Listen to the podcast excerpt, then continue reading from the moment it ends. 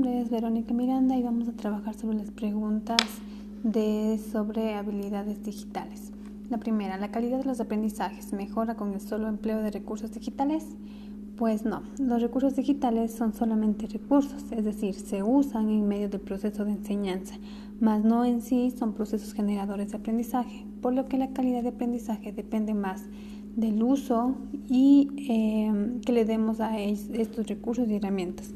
Además que depende también del proceso interno de aprendizaje que realizamos cada persona más que de los recursos que utilicemos.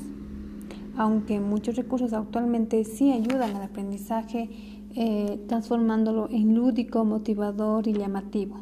Pero insistimos en el hecho de, mm, de decir que los recursos son solamente herramientas utilizadas, que el proceso, es el, proceso de aprendizaje es el que importa más.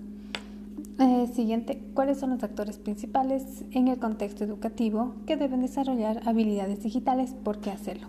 Todos los actores dentro de la comunidad educativa deben desarrollar habilidades digitales, pues es una necesidad del mundo moderno y debemos aprender a manejarnos sobre él.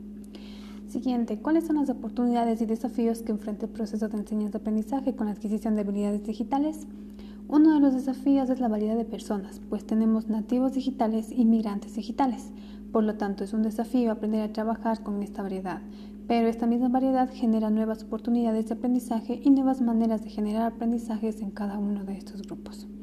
Por último, el desarrollo de habilidades digitales es un tema de manejo de dispositivos o diálogo de recursos con el contexto educativo. Es un tema de diálogo de recursos y el contexto educativo, pues no solamente se puede hablar de manejo de dispositivos, sino de generar una conexión con el medio en el que nos rodea y poder generar aprendizaje crítico desde nuestra posición.